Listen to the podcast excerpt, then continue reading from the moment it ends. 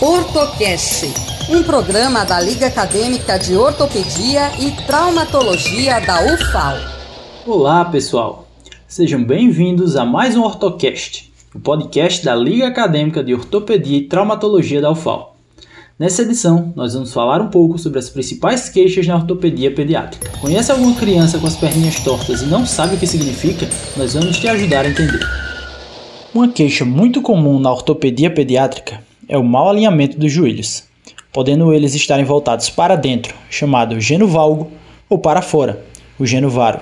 Esses desvios podem ser normais durante o desenvolvimento da criança, sendo o geno-varo comum entre 1 e 2 anos e o geno-valgo entre 2 e 6 anos. Essa condição requer uma avaliação do especialista, pois ele saberá informar qual a melhor conduta para o caso.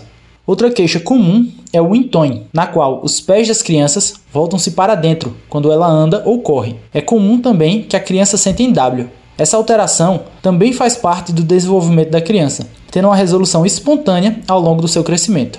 Mesmo assim, é importante que essa criança seja acompanhada por um especialista. Outro problema que leva os pais a procurar ajuda médica é quando seus filhos andam na ponta dos pés, condição conhecida como marcha em equino podendo ser normal até os dois anos de idade.